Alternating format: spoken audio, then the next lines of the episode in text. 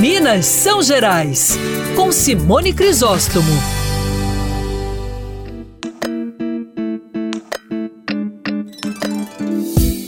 Hoje o meu destaque são os móveis da região da Chapada do Norte, aqui de Minas Gerais, que contam história. É, porque a nossa história está presente em diversos elementos e mais do que nunca é preciso entendê-la melhor.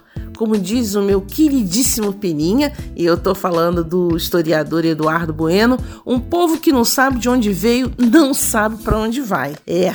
E os móveis contam muito a história de uma época, não só pelas técnicas usadas, mas também pela memória afetiva criada e que vai passando aí de geração em geração. Nessa região da Chapada do Norte de Minas Gerais, durante o período do século XVIII, muitos móveis foram trazidos pelos portugueses, muita coisa foi criada com palha, folha de bananeira e com couro. Nós temos verdadeiras relíquias imobiliárias que hoje estão sendo motivo de pesquisas nessa região aí do norte de Minas. E você tem algum móvel que te remete à infância? Eles certamente contam um pouco do costume da tua família e com isso forma um pouco do estilo de vida que vocês viveram nessa época e que, quem sabe, daqui a séculos vai estar sendo também resgatado e vai estar sendo motivo aí de pesquisa.